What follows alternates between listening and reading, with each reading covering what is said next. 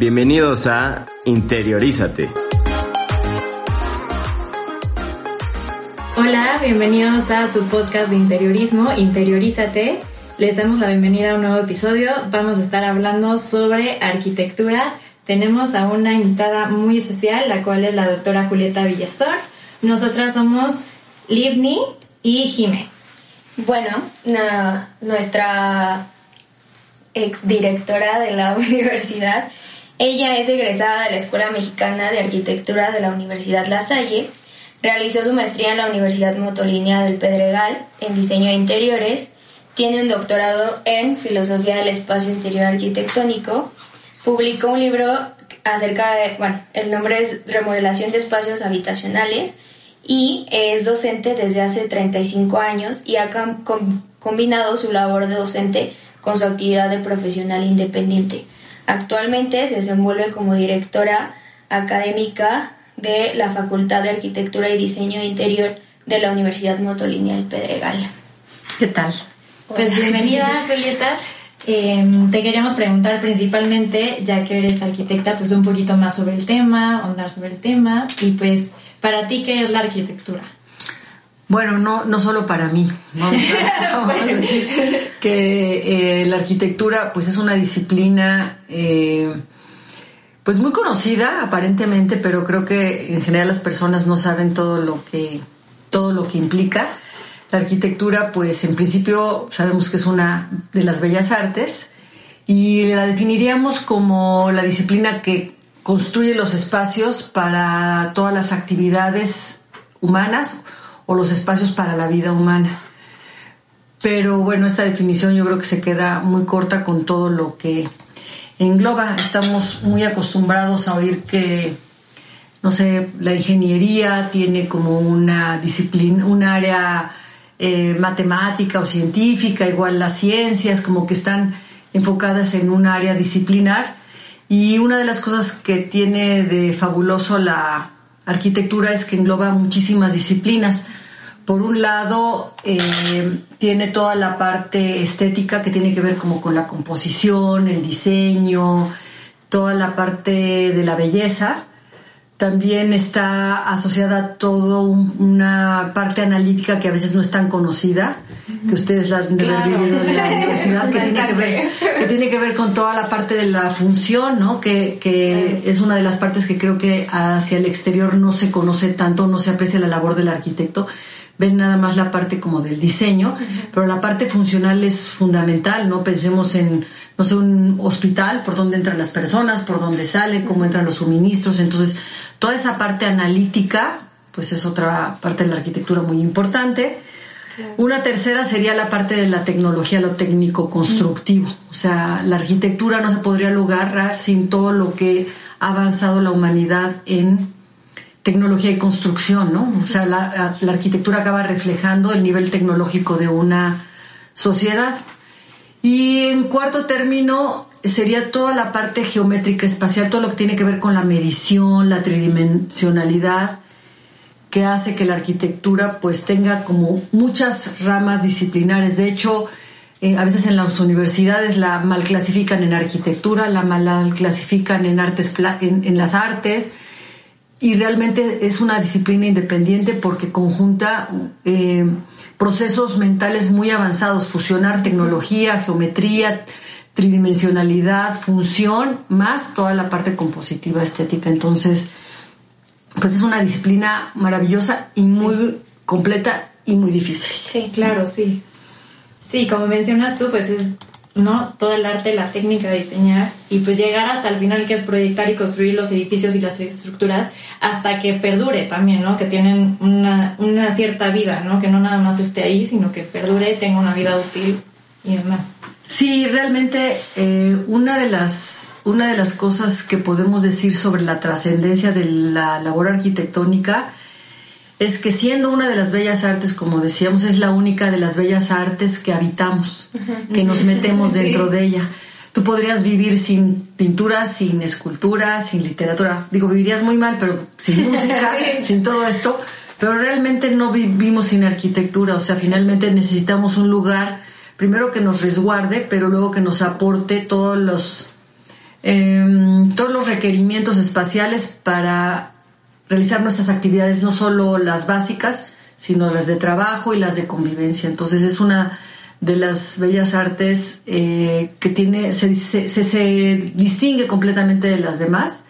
Y pues a lo mejor suena un poco poético, pero sí me gusta decirlo que los arquitectos y bueno, los diseñadores interiores con más razón eh, hacemos los escenarios de la vida humana. claro, o sea, las, hacemos todos tus recuerdos, los recuerdos de, todas las personas están asociados a un lugar, ¿no? O sea, el primer día de kinder, si te la pasaste mal, pues finalmente a lo mejor hasta en el consciente estás acordándote del espacio, ¿no? Sí, de hecho pasamos hoy en día el 90% de nuestras vidas en interiores, entonces sí, es importantísimo.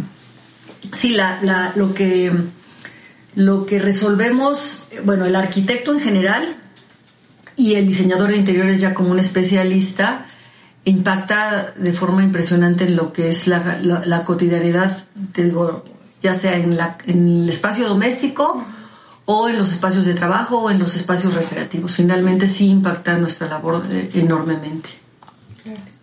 Mm, bueno, la siguiente pregunta es ¿cuáles son los elementos de la arquitectura? Pues elementos, o sea, podremos dividir en dos grandes rubros. Yo creo que hay los elementos que son lo tangible y todo esto intangible. Em, la, digo, de forma muy simple podríamos decir que a, veces el elemento lo construido es esta parte que, que vemos y podemos tocar, pero realmente lo, el elemento principal de la arquitectura o la esencia de la arquitectura es el espacio realmente los muros, las columnas y todos estos elementos que utilizamos del mundo físico, lo que eh, nos sirven es para moldear el espacio.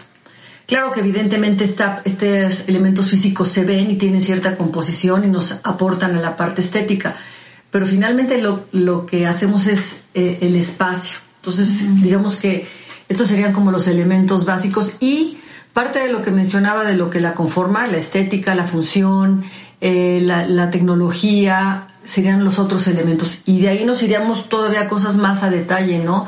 Los elementos constructivos, los elementos de los acabados, la luz, el color, la textura, la forma, que son todas las cosas que, que eh, conforman lo que es el diseño en general y en particular lo que nosotros denominamos el diseño arquitectónico. Aquí en la universidad, de la facultad, que se llama Arquitectura y Diseño Interior, realmente en nuestra área de especialidad se llama el diseño arquitectónico, llevado a la arquitectura o llevado al eh, diseño interior, o sea, a lo que es el espacio ya habitable. Sí, sí, sí, claro. Eh, pues bueno, siguiendo con el tema, eh, sobre las áreas que abarca la arquitectura, como mencionas, además de estos elementos constructivos y demás, en general, nosotros habíamos investigado un poquillo más, ¿no? Bueno, no un poquillo más, sino un poco eh, diverso, sobre pues el diseño de proyectos, la planificación urbana, la remodelación de interiores, eh, a las áreas a las que te puedes eh, dirigir como arquitecto, ¿no? también docencia, como lo haces tú, implementando también a tus proyectos personales e independientes como de, de arquitectura. Em, ¿Qué opinas tú de, esta, de estas áreas? O sea, que como arquitecto Obviamente te tienes que especializar tal vez si quieres llegar a, por ejemplo, hacer paisajismo, ¿no? Pero tal vez no te necesites especializar para reparación de viviendas. No sé si me, entiendes a qué voy, sino como las. Bueno, yo, yo, yo iría un poco al origen de, al origen de cómo ha ido evolucionando esto de las especialidades. Eh, si nos vamos un poco a, tiempo atrás, pensaríamos en este arquitecto que era el todólogo, ¿no? El arquitecto del, del Renacimiento que podía hacer calles, casas, catedrales, vestido, armas, escenografías, eh, herrajes, sillones, textiles, o sea, hacía de todo. Y era el ni siquiera a lo mejor con el término de arquitecto, sino era el artista, que era el creativo de todo esto y tenía un regimiento de aprendices que además con todo el tiempo del mundo podían hacer un castillo, una catedral o lo que tuvieran que, hacer. Evidentemente, eh, eh, el avance tecnológico y la velocidad con la que vivimos ha hecho que las profesiones hayan cambiado, ¿no? creo que lo que usted en la arquitectura podemos decir que le puede pasar también al abogado, ¿no? Que el abogado antes era el abogado de todo y ahora tenemos el abogado mercantil internacional, o sea, con todas las especificidades este, necesarias. La arquitectura le pasa lo mismo, sobre todo en el siglo XX, que empieza a ver que eh, la, la, necesidad de tener especialistas, ¿no? Entonces, todo este panorama, pensemos en un gran abanico de posibilidades de actividad que hacía el arquitecto, se empieza a requerir especialistas. Los primeros especialistas realmente se van haciendo sobre la práctica, ¿no? El que empezó a hacer diseño urbano, seguramente lo empezó a hacer sobre la práctica sin que hubiera una maestría en urbanismo, y lo mismo el diseñador industrial, etcétera, ¿no? Eh, pero al paso del tiempo se requiere ya algo formal. De hecho, así pasó aquí en la universidad. Nosotros en la universidad tenemos 75 años haciendo diseñadores de interiores. Y primero era una carrera técnica y en los 80 se ve la necesidad de convertirlo en una licenciatura y de hecho en su momento fue la primera licenciatura que, que se abre no solo en México sino en Latinoamérica por la necesidad de tener ya un especialista capacitado en el manejo del diseño interior. Y pues así sucede con el diseño urbano, el diseño de paisaje, el diseño industrial, el diseño textil, eh, diseño arquitectónico, eh, pues hay diversas ramas en las que en principio el, el arquitecto podría hacerlo. O sea, yo, yo, no creo que un arquitecto no pueda hacer un mueble, evidentemente sí lo puede hacer. Pero si el diseñador industrial ya es un especialista. Entonces, a lo mejor eh, lo que el arquitecto se tardaría en, en conocer todos los materiales, las especificaciones, los herrajes, el sistema de producción para hacer el diseño del mueble, pues el, diseñador industrial ya es un especialista. Nos sucede mucho en, justamente en esta simbiosis que vivimos entre el arquitecto y el diseñador, que el arquitecto, pues evidentemente claro que puede hacer los interiores, pero muchos no tienen la sensibilidad o muchos eh, al, al, tener esta, esta visión macro se desligan un poco de ver el detalle, ¿no? Y esto ha abierto el, camino a que el diseño de interiores, sobre todo en este perfil arquitectónico, tome una posición muy importante en la, en la vida profesional, ¿no? Y que se requiera de un especialista. Ok, y bueno, entonces, para ti, ¿en qué momento un arquitecto debería buscar la asesoría de un diseñador de interiores? Pues mira, yo lo que creo es que hay arquitectos que la práctica profesional, como me pasó a mí en un principio, o sea, yo la verdad estudié arquitectura y yo la práctica profesional me llevó a, hacer diseño de interiores y yo me empecé a dar cuenta de muchas cosas eh, que en la carrera, que además la verdad no me puedo quejar de mi, de mi preparación, pero evidentemente hay cosas que, que no veíamos, simplemente, no sé, pensemos que temas como psicología ambiental o a detalle la teoría del color o al detalle los efectos de la iluminación, no da tiempo de verlo en una carrera básica de arquitectura. Entonces, si ves, no es que no, no, no abordes esos temas, claro que los ves, pero no los ves a la profundidad. O sea, simplemente, si ustedes ven el programa de diseño de interiores de aquí, pues tienen dos semestres de iluminación, un semestre completo solo de psicología ambiental, ¿no?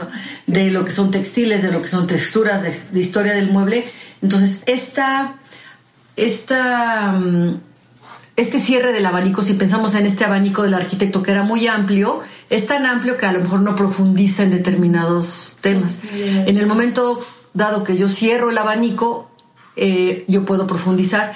Entonces, hay arquitectos que sobre la marcha, al su labor profesional, sí concentrarse en el diseño de interiores, yo creo que pueden lograr eh, solucionarlos a, detalle sin ningún problema. ¿Qué pasa? Que hay algunos que están muy en una visión arquitectónica y de repente sí le requieren la, asesoría de un, de un diseñador de interiores porque hay cosas que simplemente eh, es, es, es, impresionante. La verdad es que no las ven y no ven a lo mejor la trascendencia de algo.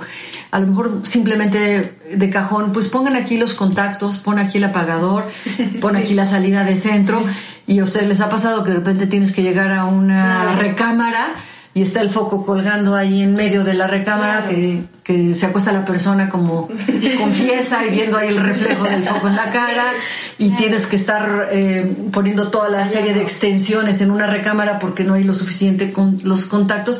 ¿Y qué hace el diseñador de interiores? Pues se, se mete al tema en profundidad, empatiza con el cliente, ve a detalle cuántos contactos ¿Cuántos contactos? Ahora sí que ¿dónde cargas tu teléfono? ¿Cuántos equipos tienes? Este, cocinas mucho, ¿cuántos este, equipos de, eléctricos tienes en la cocina?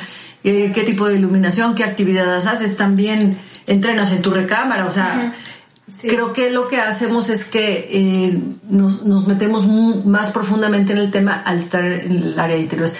Pero en principio, la formación del arquitecto, claro que claro que tendría las bases para hacerlo, que no tiene a lo mejor la práctica con, a esta parte sensible, que es creo que lo que, que puede hacer la diferencia, que, la, que el diseñador de interiores acaba teniendo un entrenamiento desde eh, la parte como psicoemocional y mayor profundidad en lo que son los... Eh, pues la, el funcionamiento a detalle, ¿no? O sea, como al, a la precisión. Claro. Y entonces con todo esto que nos platicas, ¿cuál sería el momento perfecto para ti para llamar a un diseñador de interiores a intervenir en la obra? Digamos, eh, al principio de la obra para que estén de acuerdo el arquitecto o el diseñador interior, por ejemplo, residencial o de oficina, ¿no? O al, en obra gris, o ya que más o menos se está viendo, ¿cuál sería como el momento? Yo creo, la verdad es que lo ideal serían todos los proyectos que entraran desde la planeación. o sea, entre más grande el proyecto, más importante. O sea, si yo estoy, por ejemplo, haciendo un hotel y el diseñador de interiores desde el inicio me dice que está pensando en tener un baño de luz en los muros de cada una de las suites, pues yo puedo prever esa salida de eléctrica desde el inicio y no luego ranurar 500 habitaciones porque no se previó esa salida eléctrica o esto que me altere las cargas del edificio, etcétera, ¿no? Y digo, y viéndolo en un ejemplo muy bobo. En la casa, a lo mejor, aparentemente, como no son cosas tan grandes, si se incorpora después, no es tan grave porque lo puedes adaptar más fácilmente sin que implique tanto costo, pero de manera ideal sí podría tener un nivel de diálogo. Una de las cosas que creo que pasa muy seguido, y aquí voy a echar tierra para los dos lados, para el arquitecto y para el diseñador, es eh, el arquitecto que piensa en su elemento arquitectónico con todo el ego del mundo como para hacer su gran obra y se, él se le publiquen en todas las revistas y, y no le importa ni el usuario ni la idea que tenga del espacio interior y al revés el, el diseñador de interiores que le vale lo que hizo el arquitecto y con todo este atrevimiento va y modifica una, una concepción arquitectónica haciendo unos interiores que no tienen nada que ver. Esas dos cosas me parecen igual de incongruentes. Tendremos que acostumbrarnos que la arquitectura al final sí es una sola. El elemento es uno solo, el interior y el envolvente van a, de la mano. Van, van de la mano y tendrían que comunicarse entre sí. Entonces, eh, de una forma u otra debería de establecerse ese diálogo. La arquitectura, si yo veo un, regresemos al ejemplo de hotel, si yo veo un hotel y llego a estos interiores, deberían de hacerme sentido con el exterior que yo veo. Si yo veo un edificio muy moderno, pues debería de ver unos interiores muy modernos.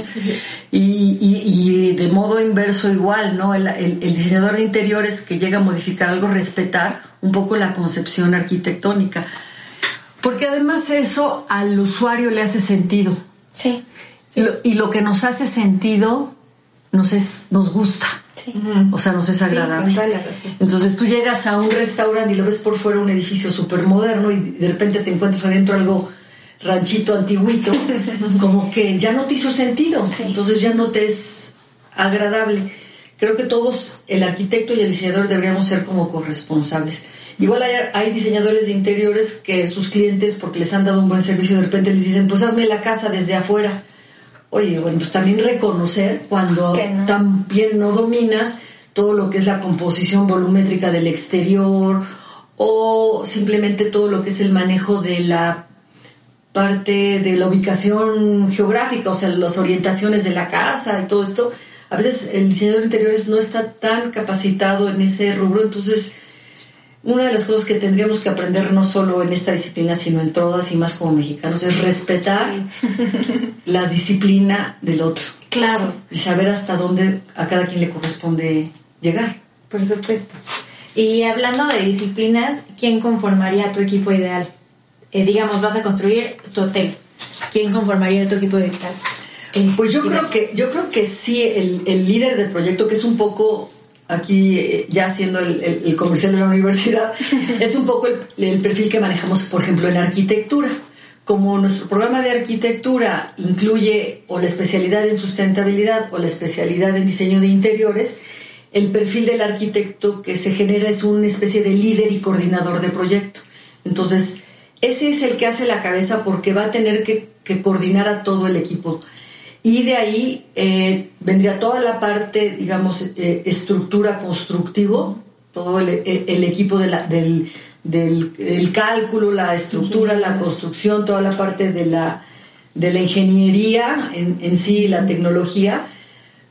Eh, el, diseñador de interiores que vería toda la parte ambiental que también en un mundo ideal el concepto o el partido del proyecto pues tendría que, ser uno solo, no uno el del arquitecto y otro el del interiorista, pero de algún modo ellos serían los líderes. ¿Y qué haría el diseñador de interiores junto con el arquitecto? Coordinar allá los especialistas del área interior. Toda la cuestión de acabados, acústica, iluminación, eh, todo lo que es ahora eh, de las instalaciones inteligentes, todo lo que es domótica equipamiento especial, que hay tantas cosas como seguridad, sonido, eh, voz y datos, todas estas redes que tienen que ver con la parte tecnológica, que tienen que ver con la parte constructiva, pero evidentemente tienen que ver con la parte de interiores. O sea, tú quieres una salida de circuito cerrado de televisión o una, una intercomunicación, el, el diseñador de interiores tiene que saber cómo se hace la actividad y dónde se necesita esa salida y además tiene que ver que estos todos estos hoyos que haces, por ejemplo, en ese hotel, eh, el diseño de plafones, o sea, eh, si, si, viéramos, si vemos luego los plafones en los salones de fiestas de los hoteles, te quieres como morir de entre aspersores, salidas de luz, eléctricas, aire acondicionado, se ve que no hay diseño, acaban saliendo, eh, siendo una serie de picoteadas en el, ajá, sin ton y sol que ahí el diseñador de interiores le podría también orientar a hacer la parte compositiva del plafón y decirle al de las salidas, al de los aspersores, al de la aire acondicionado, aquí quiero la rejilla, aquí eh, todo esto alineado en esta forma de tal modo que trabajaran de forma integral. Entonces, eh, para mí la coordinación básica sí la tendría que hacer en un proyecto grande de, de edificio, sí el arquitecto, pero en mancuerna con el diseñador de interiores. Y bueno, siguiendo con el tema, nos gustaría platicar contigo cuáles son otras especialidades, hablando sobre gestión BIM, realidad virtual, eficiencia energética, em, sustentabilidad, ¿cuáles crees que son muy importantes hoy en día, que han cambiado, como dices, la evolución de la arquitectura, del diseño interior?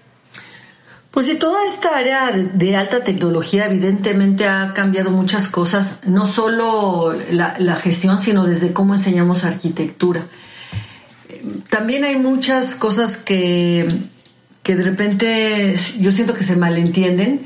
Por ejemplo, todo lo que son los sistemas, hasta los sistemas de dibujo. Pensemos en, un, en una en una en lo que son los programas de cómputo de dibujo y un poco también pensando en lo de BIM. Eh, si tú quieres hacer algo muy sencillo, eh, por ejemplo, eh, modelar una recámara, pues a lo mejor puedes hacerlo con SketchUp, o sea, no necesitas aprender Maya o aprender Revit, eh, o cosas muy sofisticadas. Entonces, una de las cosas que sucede en el medio es que ahora la oferta de todo lo que son eh, los programas de cómputo hace, lo hace tan diverso que te puedes perder. También está imposible que todo el mundo sepa todos los programas porque es demasiado. claro. Pero lo que tenemos que tener un poco en la parte educativa y también en la parte profesional como consecuencia es saber qué programas sirven como para qué cosa. si es un programa que cuesta muchísimo, bueno, te lleva muchísimo tiempo eh, capturar toda la información para tener un diseño integral y ya darle otro tipo de atributos y hacer presupuestos y todos estos programas que yo son muy complicados, pues vale la pena si estoy haciendo un hotel.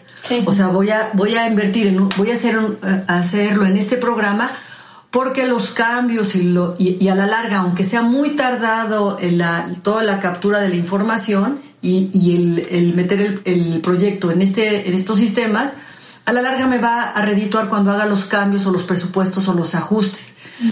Pero en cambio, si estoy haciendo la remodelación de la recámara de mi tía, pues un programa de este tipo está sobrado. Entonces no lo requiero. Entonces también hay un poco, el profesional es donde tiene que aplicar su criterio, que aquí eh, pues restaría yo al tema original, es indispensable el profesional. O sea, ahí el, evidentemente todos los aficionados al diseño de interiores pues salen sobrando porque no tienen este, estos criterios. O sea, lo único que están aplicando son su buen gusto para seleccionar de repente acabados o materiales, pero no, no tendrían estos criterios eh, respecto a, a qué aplicar. Ahora, si nos vamos a los temas de, de todo lo que es la realidad virtual y, todo esto, creo que sí es cierto que se ha vuelto una herramienta no solo para venderle al cliente con recorridos o, o, de, o de, plano que esté inmerso en el espacio y, y, lo pueda ver, sino también para que los diseñadores eh, lo podamos eh, hacer en el momento que estamos proyectando. Sí me preocupa un poco qué tanto esto nos va a atrofiar nuestro propio desarrollo de la mente tridimensional, porque finalmente eh, nos estamos siendo como muy dependientes de, la máquina. Yo sí creo que el diseñador de interiores debería de tener la capacidad de imaginarse el espacio y no requerir un visor para imaginarse si un espacio de 3x4x5 eh, le funciona o no le funciona. Entonces yo sí creo que de algún modo tendríamos que medir la tecnología porque no está bien también ser tan dependientes de algún modo tendríamos que poder resolver los problemas de, otra manera. Entonces, creo que sí es un plus, pero creo que también depende del momento en el que esto se inserte, ya sea en el proyecto o en la formación del, profesionista. Imaginémonos un niño que le estás enseñando el alfabeto y le quieres ya que entre en la computadora sin que hiciera planas, sin que escriba a mano, sin que pueda leer un libro normal. O sea, creo que todo esto eh, podría sumar si se usa adecuadamente. Y finalmente el tema de la sustentabilidad, que también es un tema que tocas, me parece muy interesante tocarlo respecto al diseño de interiores, porque el diseño de interiores en general eh, eh, está considerado como un área muy superflua, o sea, las personas lo identifican como algo... Eh, ya contrato un diseñador de interiores cuando soy muy rico, cuando vivo de lujo, para proyectos de lujo, y realmente el diseño de interiores debería de ser algo que se contratara eh, con mayor cotidianidad porque debe de implicar ahorros en tiempo, en energía y en aprovechamiento espacial. De hecho, cuando más se nota el diseño interior son estos espacios pequeños cuando tienes poco presupuesto. Ahí es donde el diseñador de interiores verdaderamente tiene que, que sacar la madera para, para solucionarlo. Entonces, eh, el, diseño, el diseño de interiores está asociado a lo, al gasto, a lo superfluo y no se asocia a la sustentabilidad. De hecho, es ahora una área que estamos implementando eh, también ya en la licenciatura, pero sobre todo en el posgrado, eh, eh, la materia se llama sustentabilidad para interiores. Y esto implica que el, el, diseñador de interiores arquitectónico, o sea, que con este perfil que, que manejamos, conozca desde arquitectura bioclimática, o sea, para dónde abro la ventana para que me dé el sol o no me dé el sol y, todo este tipo de factores. Entonces, si es un área que no está el medio acostumbrado, sí es muy importante que se implemente en el área de diseño de interiores, pero lo mismo tiene que venir desde el, el profesional que hace trabajo de arquitectura interior. No es tanto el ámbito del decorador. Ahí sí es una, es una una labor que depende más bien de, la, etapa arquitectónica y de la capacitación que tenga el, diseñador en esta área. Claro, yo, eh, yo soy Lead Green Associate, que es el Leadership in Energy and Environmental Design. Para los que no lo conozcan, ya lo hemos platicado un poquito en el podcast. Y justamente yo soy Green Associate, que es el, el paso más bajo, ¿no? Y el siguiente es Accredited Professional, y justo se va hacia varias ramas, que son arquitectura, mantenimiento de, la, del cascarón, por así decirlo, tiene muchas ramas. Y una de ellas que me parece muy interesante es ID plus C, Interior Design plus Construction. Y actualmente hay muy pocas eh, muy pocas edificaciones que están implementando el LEED para interiores, pero ya se está empezando a hacer, pero realmente no se conoce. Y, como, y como tú lo dices, implica mil cosas, ¿no? Desde la certificación de las maderas, em, la eficiencia energética, modelados energéticos, o sea, todo eso lo hace también un interiorista, no nada más eh, ya sea un ingeniero o demás, ¿no? O sea, todos tenemos que saber de todo y hablando de pues arquitectura, pues mucho más también creo, porque implica más espacio, ¿no? Como un proyecto, y tal vez un proyecto un poco más en cuanto a espacial y estructura un poco más hondo. Ok, eh, ahorita nos gustaría empezar como a platicar de los mitos y leyendas de los arquitectos. Va a ser muy divertido. muy, muy divertido. Los mitos y leyendas de los arquitectos. Hijo. Pues yo creo que el primer, el primer mito es esta, es esta parte poética que vemos en las, en las películas y en los libros de el arquitecto que está haciendo estos grandes diseños y que desgasta la mayor parte de su tiempo en el trabajo creativo y es como un genio en el glamour.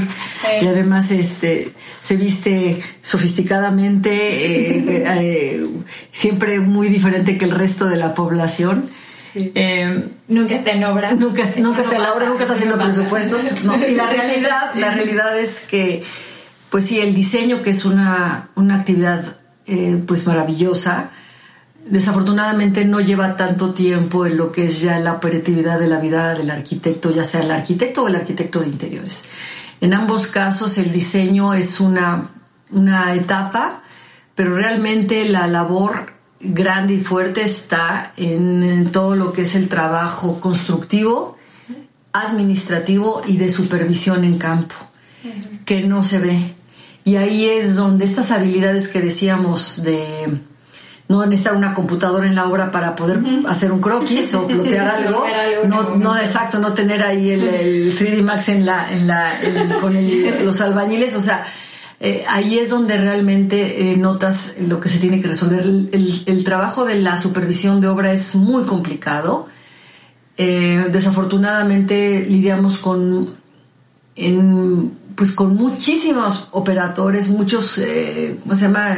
Constructores, sí, eh, eh, ¿cómo se llama? Sí, muchas personas del medio, es la diversidad que decíamos de este equipo, que coordinarlos simplemente se vuelve muy complicado. Es algo que el cliente no ve. O sea, yo lo que creo que el mito más grande es que creen que lo que hacemos es fácil y la verdad es que es muy complicado. Ya no digamos un edificio, o sea, si tú quieres diseñar un mueble de recepción eh, con luz, ya simplemente que implique el herrero, el, carpintero y el eléctrico, bueno, ya. eso es este coordinarlos a que las medidas coincidan y que eh, lleguen a, embonar a tiempo todas las piezas, pues ya se, se vuelve muy complicado. Entonces, uno de los mitos creo que es eso, que, que, que, no implica todo este trabajo detrás y que nada más está la parte creativa. Y que entonces eh, la gente que tiene que estudiar esto es nada más que hay gente que dibuja bien. Ay, no es que tú dibujas bien, estudia arquitectura. Sí, arquitecto. Ser arquitecto. Exacto, y ahí es un poco lo que yo decía al principio, que es tan importante que sea un creativo, pero muy pensante. O sea, la parte analítica es muy importante. Entonces, el perfil de, de, de, alguien que estudia arquitectura sí debe ser muy creativo, pero también debe de ser muy eh, analítico. Eh, nos requiere el uso de las dos partes de nuestro cerebro de forma integral para tener un producto arquitectónico. Entonces, ese también es, es otro mito, que solo alguien que, que, por dibujar bien tiene que estudiar arquitectura. Incluso alguien que no dibuja bien, pero sea muy creativo y sea muy analítico, pues a dibujar, no, a dibujarte, a dibujar aprendes. O sea, el dibujo, el, dibujo arquitectónico, el dibujo arquitectónico se aprende, o sea, es un dibujo de tipo técnico que se aprende y lo puedes eh, hacer perfectamente. en cambio, lograr que una persona tenga estas capacidades de análisis creativas espaciales, que se dice muy fácil, pero y digo para las personas que no lo hacen, este, pues digo, imaginarse este, decimos este hospital en que la gente se mueve como por, tripas por adentro y todos como sincronizadamente salen y, llegan al área de operaciones y todo esto, verlo en 3D, o sea, imaginártelo sin que esté construido requiere grandes habilidades del cerebro. Entonces, el primer mito que podríamos eh, tirar es que no se requiere ser una persona analítica y evidentemente es muy importante, ¿no?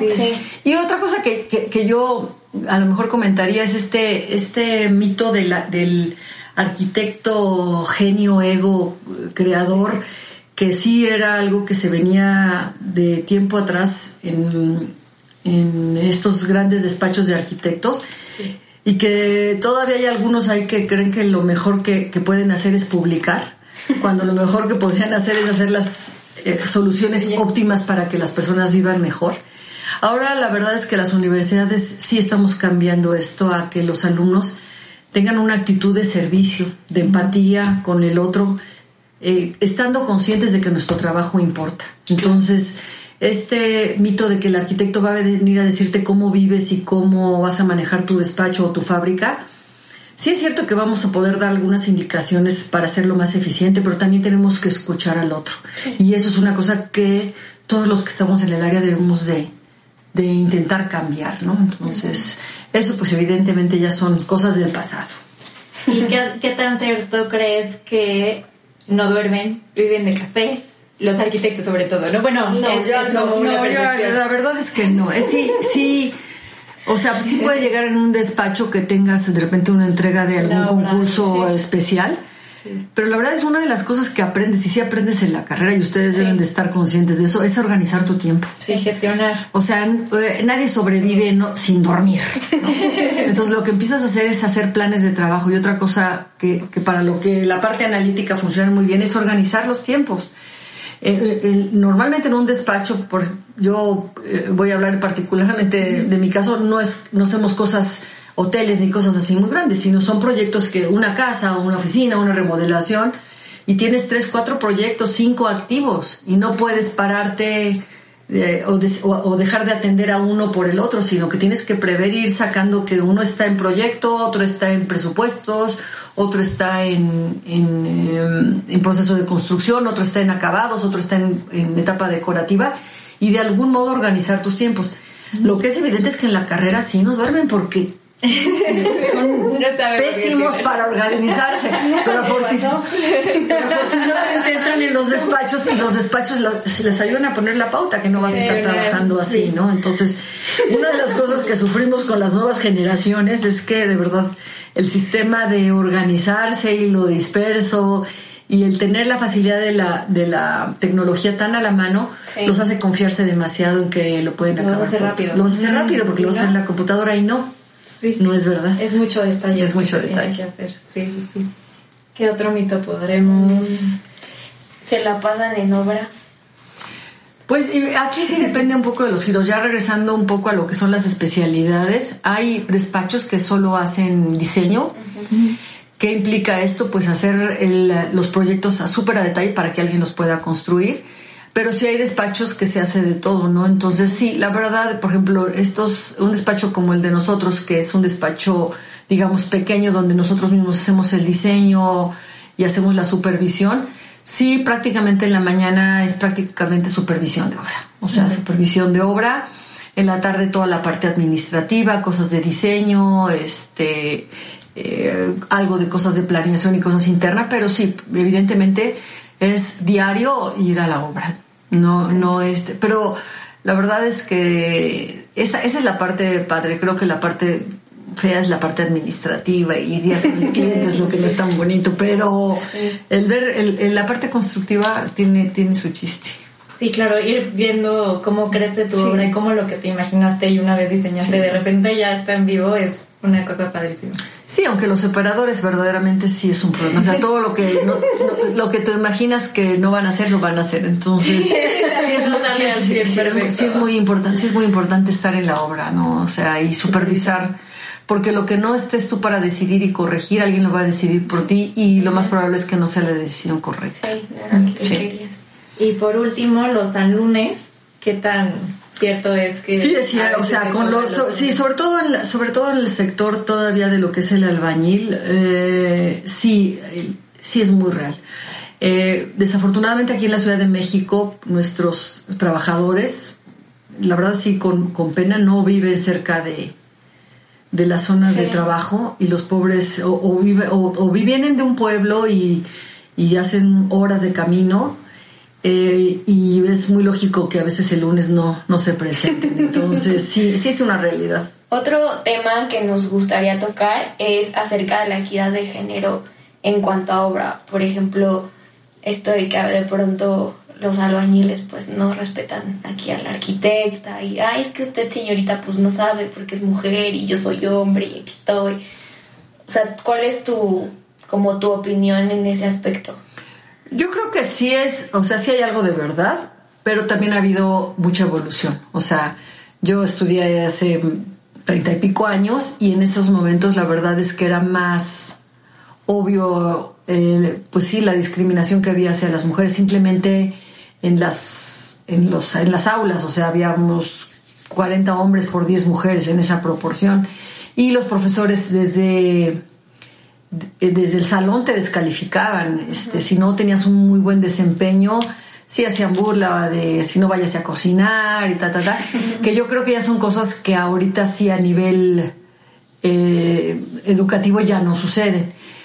Eh, en la cuestión de los operadores en, obra, yo creo que ahí depende mucho de donde te insertes a trabajar. Si tú, si tu despacho, tu jefe no te está respaldando, ahí la autoridad viene como desde arriba, ¿no? Evidentemente sales de la carrera, eres una diseñadora o una arquitecta joven y entras a, una, a un despacho a trabajar y va a depender mucho del, del, despacho. Si el despacho tiene reglas muy claras de trabajo, será normalmente muy respetuosos y no deberás de tener problema. Yo, yo, quiero, yo sí puedo afirmar que nunca tuve un problema con un operador porque desde el punto donde yo trabajaba, eh, quedaba muy claro cuál era el, papel que cada quien tenía que hacer.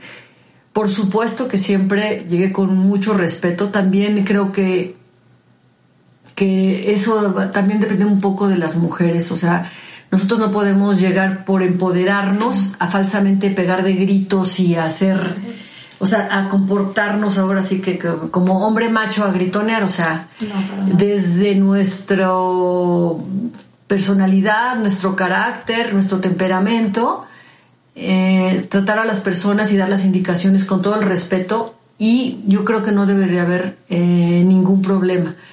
Si tú eh, por este por empoderarte o exagerar llegas y, a lo mejor hasta mal hablas o dices una grosería o, quieres empezarte a alburear con el albañil, pues evidentemente se te va, se te va a revertir. O sea, no se me hace tampoco una estrategia inteligente.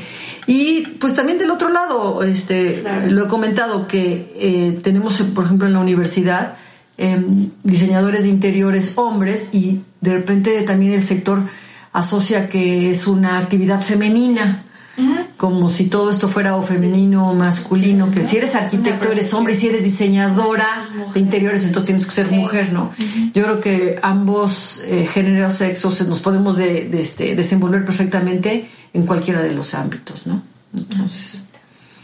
Pues muchísimas gracias por estar con nosotros el día de hoy, Julieta. Vamos a, continuar con nuestro famoso cromotiv, que hoy es del color azul. Cuéntanos, Livni. Bueno, el color azul se adapta muy bien a la mayoría de los estilos y combina con una gran paleta de colores. El azul eh, impulsa la creatividad y la imaginación, transmitiendo serenidad y calma. También ayuda a aumentar la sensación del espacio en una habitación. Súper. Y en exteriores, eh, pues los azules más recomendados, si lo quieren utilizar en alguna parte exterior, son las tonalidades más agresadas, verdosas o suaves. Bueno, eso sería todo por el episodio de hoy. Los esperamos en nuestro próximo episodio. De nuevo, muchas gracias por recibirnos. Gracias a ustedes por visitarnos aquí en la universidad. Estamos muy contentos. Muchas gracias. Nos esperamos en el próximo episodio y recuerden seguirnos en nuestras redes sociales arroba interior-isate y también les recomendamos seguir la red social de la Universidad Motolinea, la cual es arroba Universidad Motolinea y también lo pueden encontrar en la página web en internet. ¡Hasta luego!